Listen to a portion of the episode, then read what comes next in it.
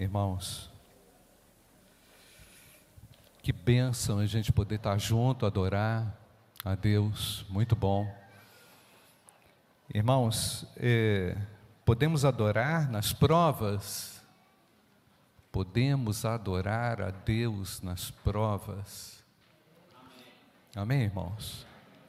As provas, elas testam a nossa fé a nossa confiança. Por definição, irmãos, a provação ela pode ser considerada como o excesso de sofrimento que testa a nossa fé.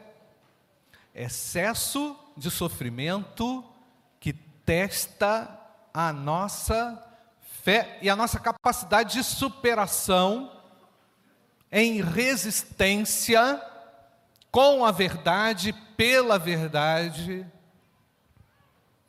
colocando convicções à prova. Obrigado, Rian, Jonatas. Deus, em todo tempo, trabalha taticamente com o seu povo, estrategicamente com o seu povo, oferecendo provações. As provas, elas são reais. O cristão imaturo, na hora da prova, faz a seguinte pergunta: Mas o que, que eu fiz? Tipo assim, o que, que eu fiz para merecer? Você não fez nada por merecer. Deus, através do, do seu filho na cruz, te resgatou para uma nova vida. Amém, irmãos? Mas para que você também pudesse crescer em temor, temer a Deus, confiar nele, exercer uma, uma fé inabalável diante das circunstâncias. Todos temos sido, de certa forma, provados, né, irmãos? Eu creio que a terra tem sido extremamente provada, a humanidade tem sido provada, mas especialmente os crentes. Vemos e observamos, irmãos, aquilo que está acontecendo na Turquia, na Síria, uma dificuldade muito grande, irmãos, perceber aquilo, olhar para aquelas cenas e perceber quão tamanha prova se abate sobre aquele povo. E, as, e nós que somos é, cristãos pensamos na igreja, na ação da igreja no meio do cenário de extrema provação. Olhamos, temos que olhar, irmãos, com resiliência, com força para as provas que chegam e que por vezes parecem ser maiores do que nós mesmos, até mesmo, irmãos, eh, enfrentamos provas por vezes tão severas que temos que continuamente lidar com as dores da perda, por exemplo, de um ente querido. É uma prova, às vezes você tem que passar pela vida com formato de família diferente daquele que você um dia conheceu. Então há provas que são eventuais, circunstanciais, há provas que são constantes, há provas que nos testam por anos por vezes, irmãos, somos provados por um, um, grande tempo, por um grande período, em um só aspecto de provação. E ainda naquele aspecto de provação, você acaba enfrentando outras provações, eu chamaria de subprovações. Né? Ou seja, você já estava sendo provado e ainda aparece mais uma situação. Não é assim? Então, irmãos, lidamos e lutamos constantemente o cristão nascido de novo, ele vai lutar com provas e mais provas. Eu tenho uma notícia para você: acabou o mundo da Disneylândia. Acabou o mundo da fantasia para o crente, porque ele, identificado com o seu mestre, vai se tornar cada dia mais parecido com o seu mestre, com Cristo. Amém, irmãos? nas provas, nós vamos testar o nosso tutano espiritual, nós vamos crescer com a nossa com a nossa capacidade, como disse, de resistência, de resiliência. E, irmãos, como Deus ama a família, como Deus ama a família. Deus ama ou não ama a família, irmãos? Mas às vezes, na família, essa história de provação não está assim muito bem alinhada, não é?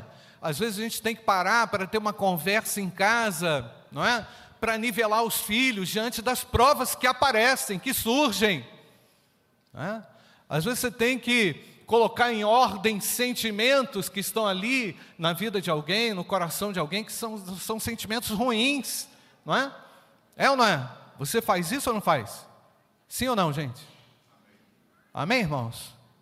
Não é fácil você apresentar um cenário novo diante daquilo que estava tudo bem e agora esse novo já não está legal, não é? São as provas, que infringem sobre nós aquela é, situações e circunstâncias difíceis. Já o cristão, irmãos, ah, antes de eu falar do cristão amadurecido, se você não conseguir resolver bem essa questão da provação que você enfrenta, e às vezes demora, tá? Não vou dizer que é rápido, às vezes demora. Se você não conseguir, você pode se perder, pode se rebelar, o indivíduo pode achar que Deus está cometendo algo injusto. O nosso Deus é bom. O nosso Deus é bom em todo o tempo. Por pior que seja o momento ou cenário que você observa na sua família, né? Deus ama as famílias, Deus ama a você e Deus ama as famílias. Amém ou não, irmãos? Deus quer o bem-estar das famílias, Deus quer o crescimento das famílias, Deus quer o arrependimento das famílias. Porque por vezes, meu querido, você pode estar entrando num beco aí sem saída e está levando tudo a perder diante daquilo que Deus quer realizar. E o beco sem saída é por que, que Deus permitiu isso comigo? Por que, que Deus fez isso comigo? Deus é bom em todo tempo, amém, igreja? Mas passa pela nossa cabeça. Puxa, logo agora que eu estou na igreja, que eu me batizei, logo agora que está tudo legal, até dei o dízimo, não é? logo agora que eu estou indo na EBD, pastor, logo agora, é logo agora, logo agora que as coisas estavam melhorando, essa situação surge, são questionamentos, irmãos. Mas o cristão experimentado, o cristão maduro, ele olha para essas situações e pensa: é apenas mais uma prova que o Senhor está me dando e eu vou vencer porque Ele venceu comigo. Ele venceu por mim. Então, irmãos, diante, no, no, no, caminhar inicial, na jornada, podemos até fazer esses questionamentos, mas à medida em que você vai sendo experimentado, provado, você já vai percebendo que não vai ser de outra forma, que a sua vida não conseguirá se desenvolver de uma, em um outro formato, naquele formato da Disney. Não vai dar mais certo, isso não vai funcionar. Portanto, irmãos, caindo na realidade, caindo na real do dia a dia, as provas nos fazem sim crescer. João capítulo 16, versículo 33, todos nós conhecemos essa passagem, mas eu vou ler aqui com você. Nós falei, vamos ler juntos, né? Falei essas coisas para que em mim no mundo passam por aflições, mas tenham coragem. Eu venci o mundo. Passam por aflições, só passam. Glória a Deus, amém, irmãos? Passamos por aflições. Elas chegam, elas se apresentam, e às vezes se apresentam até, na nossa visão, maiores do que podemos, o que, irmãos? Suportar. Ah, eu não vou aguentar. Vai sim. Ah, eu não vou resistir. Vai sim. O nosso Deus é fiel. Irmãos, o fato é, o fato é é bem melhor estarmos preparados para as provas do que sermos surpreendidos por elas. E falei aqui ontem, ontem não, no sábado, para os adolescentes da nossa igreja, para você poder, Júnior está aí, não é? A Iris estava aí também, para você vencer as provações sem perder a fé, primeiramente você precisa aceitar provações, aceitar que elas são reais, sabe? Então, não tem como adolescente, jovem, adulto, olhar para as provações numa atitude de rebeldia, de renúncia, de, que, de negação, né? elas são reais. E outro dia eu estava aqui na reunião de oração, e a irmã Efigênia, está aí, irmã Efigênia? A irmã Efigênia passou por uma aprovação agora numa questão da, da, das vistas, do, do olho esquerdo ou direito dela, e ficou por muito tempo aquela coisa, e olhando que médico ali, ninguém resolvia, aquela aprovação, e ela falou assim para mim: Pastor, conhece o jeito, né? Pastor, as provações nos ensinam a glorificar a Deus. Paulo e Silas cantaram a Deus. E eu lembrei do texto, eu quero ler com você. Atos capítulo 16, versículo. Nós vamos encurtar o texto, irmão, só para a gente poder ganhar tempo aqui. Atos 16, versículo 25. Por volta da meia-noite, Paulo e Silas oravam e cantavam louvores a Deus. E os demais companheiros de prisão escutavam. Ou seja, Paulo e Silas já tinham levado uma surra em praça pública, tinham tirado a roupa deles para vergonha. E apanharam, apanharam, apanharam, foram amarrados num tronco. E chegando à meia-noite, o que, que esses homens fizeram, irmãos? Cantavam, oravam, e os demais companheiros de prisão escutavam, de repente, no versículo 26, sobreveio, o que está escrito, irmãos? Tamanho terremoto que sacudiu os alicerces da prisão, e todas as portas se abriram e as correntes de todos os presos se soltaram. O carcereiro despertou do sono e, vendo abertas as portas da prisão, puxando a espada, ia suicidar-se pois pensou que os presos tinham fugido. Mas Paulo gritou bem alto: Não faça nenhum mal a si mesmo, estamos todos aqui. Então o carcereiro, tendo pedido uma luz, encontrou correndo e trêmulo e prostrou-se diante de Paulo e Silas. Depois de trazendo-os para fora, disse: Senhores, que devo fazer para ser salvo? E eles responderam, vamos, vamos ler, gente, no versículo 31, creia e você será salvo, você e toda a sua casa. E pregaram a palavra de Deus ao carcereiro e a todos que faziam parte da casa dele naquela mesma noite, cuidando deles, lavou-lhes as feridas dos açoites. Logo a seguir, ele e todos os membros da casa dele foram o que, irmãos? Batizados algo tremendo aconteceu, irmãos, por causa de uma mudança de atitude. Uma mudança de comportamento levou uma grande libertação transformação. Eu quero chamar aqui um casal, por favor, é, Alessandro e Thaís.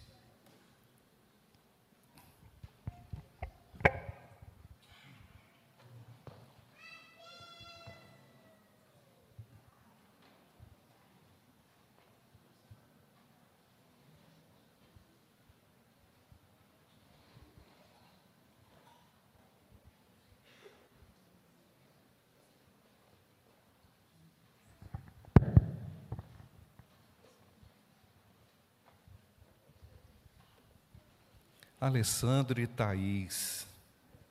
Alessandro, é, vocês estão casados há quanto tempo? Você Bom não dia. esquece, não, rapaz. bom dia, pastor, bom dia, igreja. É, esse ano eu e a Thaís, a gente faz 13 anos de relacionamento e 7 anos de casados. Rapaz, passou rápido, hein? Passa. Alessandro, é, você, na sua relação familiar com a sua esposa, você estava preparado para as provações no início do seu casamento? Teve provação? O pastor. Calma é... aí, agora vamos estar calma nessa hora, irmãos. Teve provação? Não, a gente a gente estava até conversando, né, ontem eu e a Thaís a respeito disso. A gente nunca passou por uma provação, né, no nosso no nosso relacionamento que balançasse mesmo, sabe? Sim.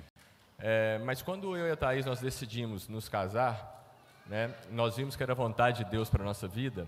É, nós viemos até a igreja, né, procuramos o senhor e o pastor Júnior, no qual foi nos aconselhado a participar do curso de noivos, né? Esse curso foi um divisor de águas para a gente, porque ali nós vimos situações que nós poderíamos, né, é, encontrar naquela, na, na, na, caminhada, né, matrimonial.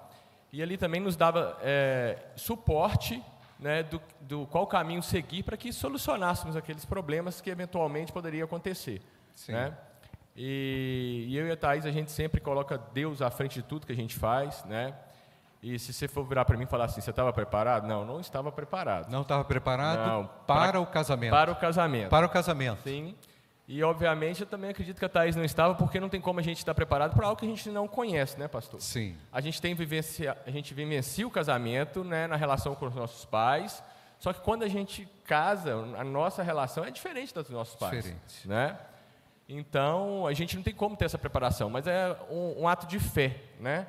A gente sabe que naquela caminhada Deus está com a gente, que Deus vai nos capacitar diante das situações que nós enfrentarmos, né? Sim. E Deus tem nos capacitado, né? E estamos aqui hoje, graças a Deus, pela graça do Senhor. Amém, Alessandro. Estou feliz com isso. Eu sei que vocês estão curiosos, né, irmãos? Tem muita curiosidade que vai surgindo no nosso coração, mas não dá para a gente responder tudo aqui. Depois vocês podem até conversar com eles, né? Mas, Thaís, agora você. Recentemente, Thaís, vocês enfrentaram provações não é? na vida das meninas, né? das suas filhas gêmeas. Não é?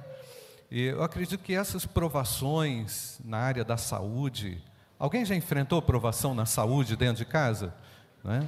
Essas provações na questão de saúde, especialmente de criança, bebê, assim, tira o chão, muito chão da gente, não é? As filhas gêmeas é, enfrentaram isso, né?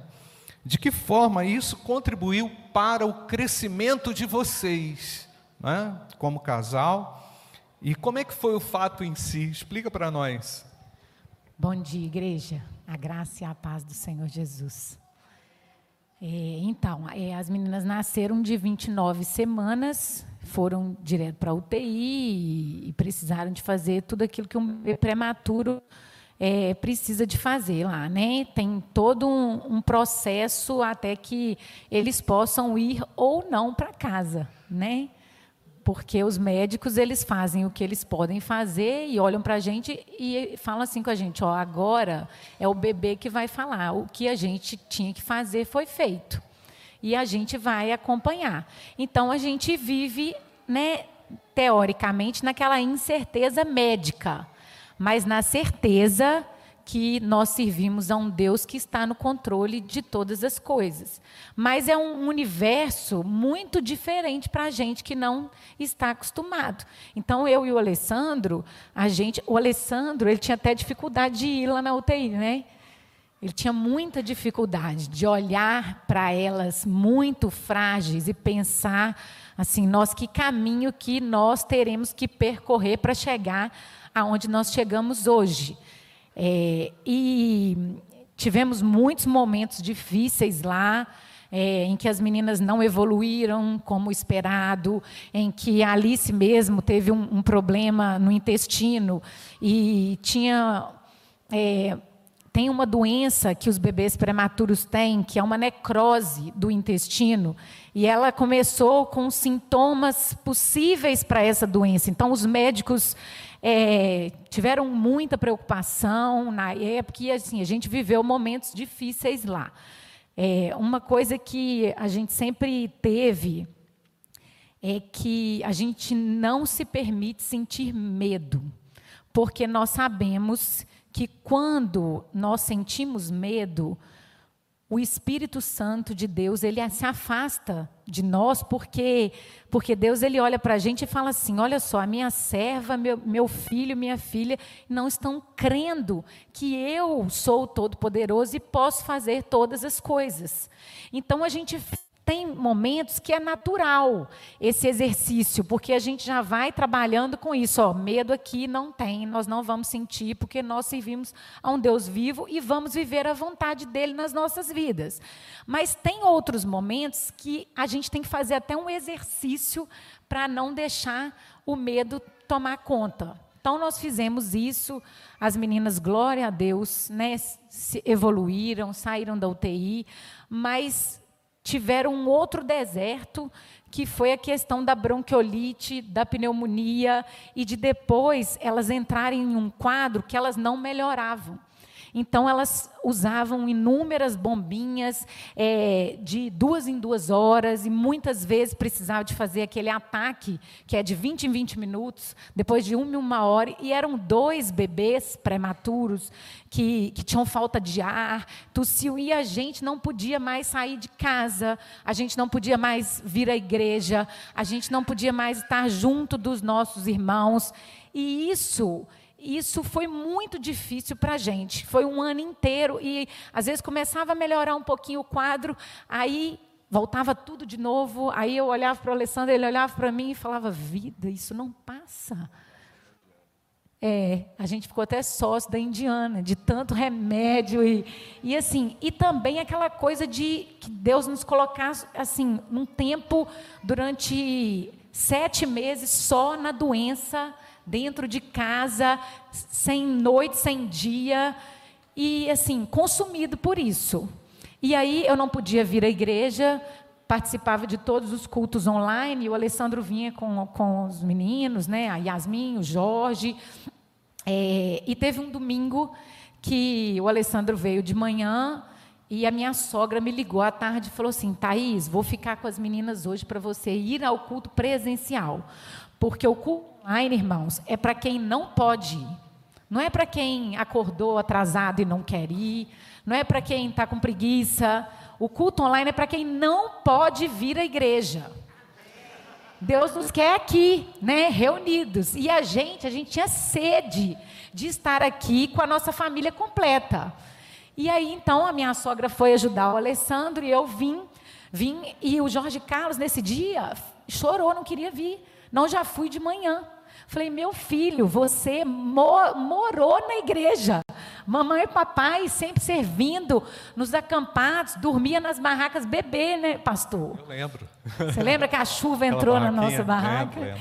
E aí, ele já estava até desacostumado de vir os dois horários. E aí eu vim assim, meu coração estava muito apertado. Eu sentei ali onde o irmão Leudson está.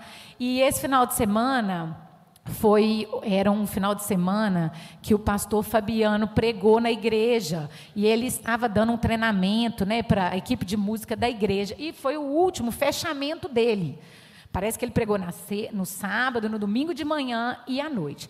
E ele pregou, a palavra dele foi Apocalipse 15. E eu acho que os irmãos, muitos estavam aqui. É, eu não vou entrar porque a gente tem um tempo curto, mas é, o cerne mesmo que, que veio assim a encontrar o meu coração nesse dia era e ele falava sobre o louvor. E, e ele falava o seguinte ele leu e falou o seguinte nesse momento o apóstolo, o apóstolo João ele falava que os anjos eles estavam no tabernáculo de Deus e sete anjos louvavam de todo o coração e a presença do próprio Deus saía de Deus e alcançavam esses anjos, alcançava esse lugar a ponto de não ter como ninguém conseguir entrar. Pensa só no, no Espírito de Deus. E aí ele falou assim: Deus conhece o seu coração. Deus conhece o que você precisa, Deus conhece a sua dor, Deus conhece a sua causa. Basta você se esquecer da sua dor, confiar no seu Deus e louvar o seu Deus de todo o seu coração. E aí, nesse momento, eu, eu já chorava muito, meu choro era alto, a Aline estava até perto de mim, eu chorava de soluçar, eu louvava, e eu nunca fui uma boa cantora, eu nunca tive esse dom, mas eu nunca me preocupei. Eu sempre louvei ao Senhor de todo o meu coração, estendo a minha mão, não tenho vergonha de quem está do meu lado, porque na hora do louvor sou eu e o Senhor. E nesse momento em que eu louvava de todo o coração, chorava, Deus falou comigo assim: suas filhas estão curadas. Elas não vão mais usar a bombinha. E você pode chegar na sua casa, jogar essas bombinhas, esses remédios, esses medicamentos, tudo fora. E no momento que, que, que a gente tem, que a gente passa por uma, algo tão próximo com Deus assim, a gente pensa assim: nossa, será? Porque assim, a gente estava naquele limbo, né, de, de doença. E aí eu, eu, glorificava, agradecia, e acabou, a Aline me abraçou, a gente conversou, né, Aline? E eu fui embora para casa, e cheguei lá, minha sogra estava trocando as roupas de cama, e eu olhei para ela e falei assim, sogra, Deus curou a Júlia e a Alice, e elas estavam doentes. Deus falou comigo: pode jogar tudo fora. E falei com o Alessandro. O Alessandro olhou e falou: será a vida, né? Que, mas eu falei: eu tive essa experiência real com o Senhor. E, irmãos, para a honra e glória do nome do Senhor Jesus, o nosso Deus que pode todas as coisas, a Júlia e a Alice nunca mais usaram bombinha.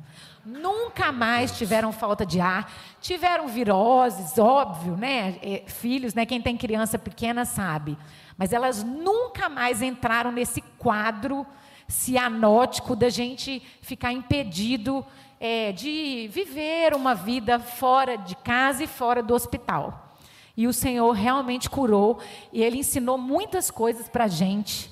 Nós crescemos muito é, junto com Ele e uma coisa que a gente nunca se esquece hoje.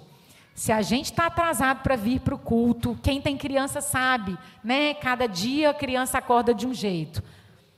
A gente vem do jeito que a gente está. A gente vem em jejum, não deu tempo de tomar café, entrega, fala, Senhor, eu não vou atrasar cinco minutos para tomar café, vou entregar esse jejum ao Senhor, porque eu quero estar lá, louvando ao Senhor, porque as nossas filhas foram curadas no louvor.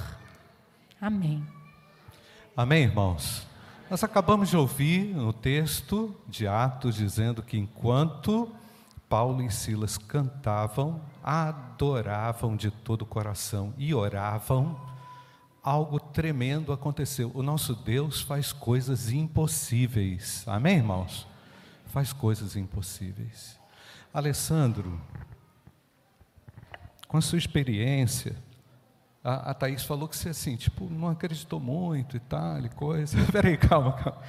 Não, Mas com não, a sua. Que... Sim, é. pode falar. É, na questão das meninas, né? A Thais é um pouco mais emotiva do que eu, né? Eu sou mais tranquilo, né? Eu, eu vi assim a tosse, mas eu falava, ah, isso aí daqui a pouco sara, né? Uhum. Não via com tanta preocupação, né? Nessa Sim. questão dessa bombinha, dessa asa. Mas as, as meninas, elas, elas, me ajudaram a tratar uma, um outro problema que eu tinha. É, eu, eu, sou, eu, sempre fui muito autossuficiente a achar que é, eu resolveria tudo com minhas próprias forças. Sempre fui. E eu fui criado com disciplina, foco, com perseverança, a gente chega onde a gente quer chegar. E não é bem assim, né? A gente chega onde a gente consegue chegar e onde Deus permite que a gente chegue. E quando as meninas nasceram, né, que elas tiveram que ficar esse período na UTI, por isso que a Thaís falou que eu não ia na UTI, porque eu me sentia insuficiente. Eu ia lá e ia fazer o quê? Eu ia para ver minhas filhas, mas eu não podia fazer nada. Então, a partir daquele momento ali, Deus começou a tratar comigo nessa questão de eu descansar nele de entregar de fato ela né, aos cuidados dele, e falar, seja feita a sua vontade, Senhor. E a sua vontade ela é boa, perfeita e agradável. Né? E eu tinha certeza que Deus não me deu minhas filhas para terminar ali, né? que elas sairiam dali é, saudáveis como são hoje. Né? Então Deus tratou comigo nisso aí. Amém. E a partir desse momento né, que, nós, que essas meninas nasceram, a Alice e a Júlia, é, eu comecei, né, trouxe, trouxe isso para a minha vida, de descansar mesmo. Ah, eu, nada hoje tira minha, minha, minha paz mais não. Falar, ah, Deus está no controle, eu sirvo um Deus que, que uma folha que cai de uma árvore é da vontade dele, então isso aí, é, é, daqui a pouco, no tempo do Senhor, as coisas se ajeitam. Então eu estou caminhando assim, pastor. Amém, Alessandro, isso mesmo. Então, com a sua experiência, o que, que você diria a alguém, Alessandro, que acha que a vida cristã ou que o casamento pode ser é, conduzido de qualquer forma, né? não exige preparo. Como, o que você diria, Alessandro, para alguém que está distraído aí e que está achando que. É, igual, essa qualquer forma que o senhor está se referindo, eu acho que às vezes é a gente levar decisão por si próprio, né? Isso. Eu acho tanto na vida cristã quanto no casamento a gente não deve ser leviano, né? É, nós temos que, eu e a Thais, né, a gente sempre, como eu falei, a gente coloca Deus em primeiro lugar nas nossas vidas. Sim. Né, a gente faz a vontade dele nas nossas vidas. E a partir do momento é, que nós decidimos, é, como eu posso falar? Deu um branco aqui, gente, estou nervoso demais. Vocês não sabem como. Nossa Senhora. Você. a gente entende, Alessandro. Nossa, mas eu estou muito nervoso. À medida que vocês decidiram caminhar juntos, Sim. no compromisso. É, hoje a gente vê que tem um número alarmante de divórcios, né, pastor? Tanto Sim. fora da igreja quanto dentro da igreja. Eu acho que o fator principal disso é a gente querer decidir por conta própria, né? A Bíblia ela nos traz diversos ensinamentos e exemplos né, da nossa conduta, tanto na caminhada Sim. cristã quanto dentro do casamento. Sim. Né? É, eu vejo, é, na, é, o número 3, né, na numerologia bíblica, é, tem um significado de aliança. Sim. Né? Então, quando eu faço um triângulo, coloco Deus lá, lá em cima como primeiro, coloco a minha esposa aqui como segundo e eu como terceiro, né, com as mesmas distâncias, a partir do momento que eu busco a intimidade maior com o Senhor, eu busco a, eu aproximo mais da minha esposa.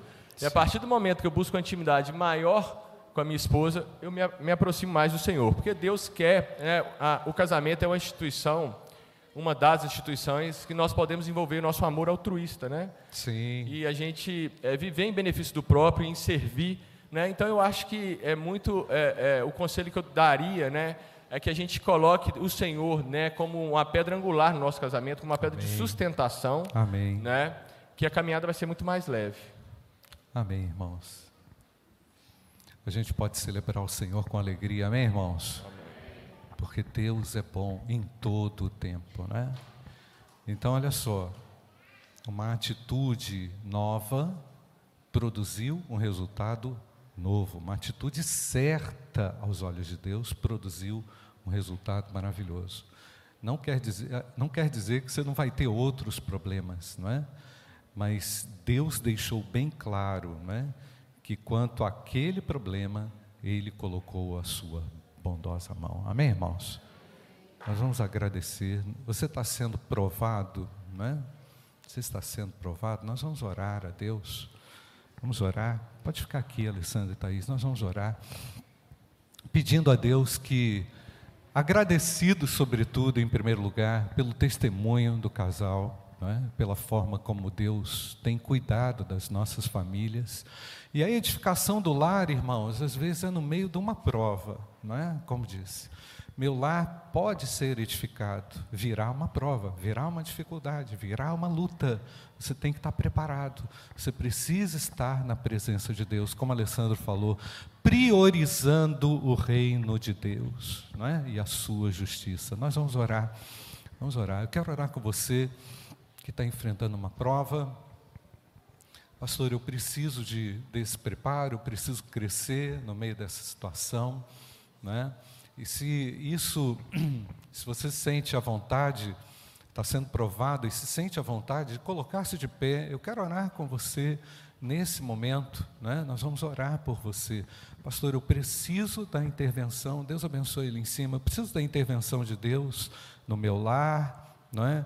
Eu quero a edificação do Senhor no meu lar, eu preciso mudar uma, um comportamento, é? preciso mudar um comportamento, eu quero mudar esse comportamento, não posso permanecer mais como, como estou, não é? eu preciso do Senhor no meu lar. Pai bendito, eu clamo agora a graça do Senhor. Quero te agradecer, ó Pai, por essa grandiosa vitória nesta família, Pai. A vitória dos, desse casal é a nossa vitória, Pai. O Senhor nos edifica e nos mostra como é possível vencer as provas em momentos tão, amar, tão amargos, tão difíceis. E eu sei o quanto o Senhor é bom. Muito obrigado, Pai. Obrigado porque vemos de uma maneira muito clara o braço do Senhor estendido sobre as famílias da nossa igreja. Eu peço ao Pai por aqueles que agora estão em pé e carecem da Sua intervenção.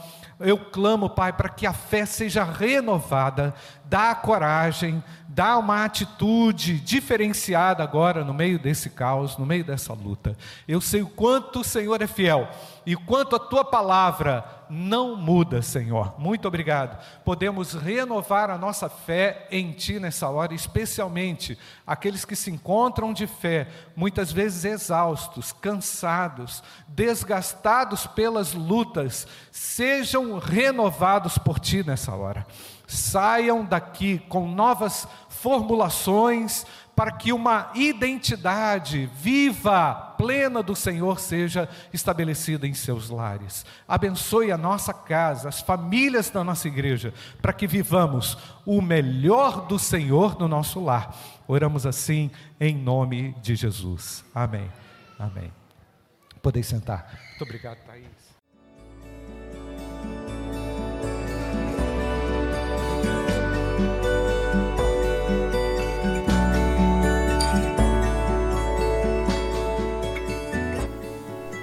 A Igreja Batista do Bom Retiro tem plena convicção de que a palavra de Deus é poder para salvar e transformar vidas.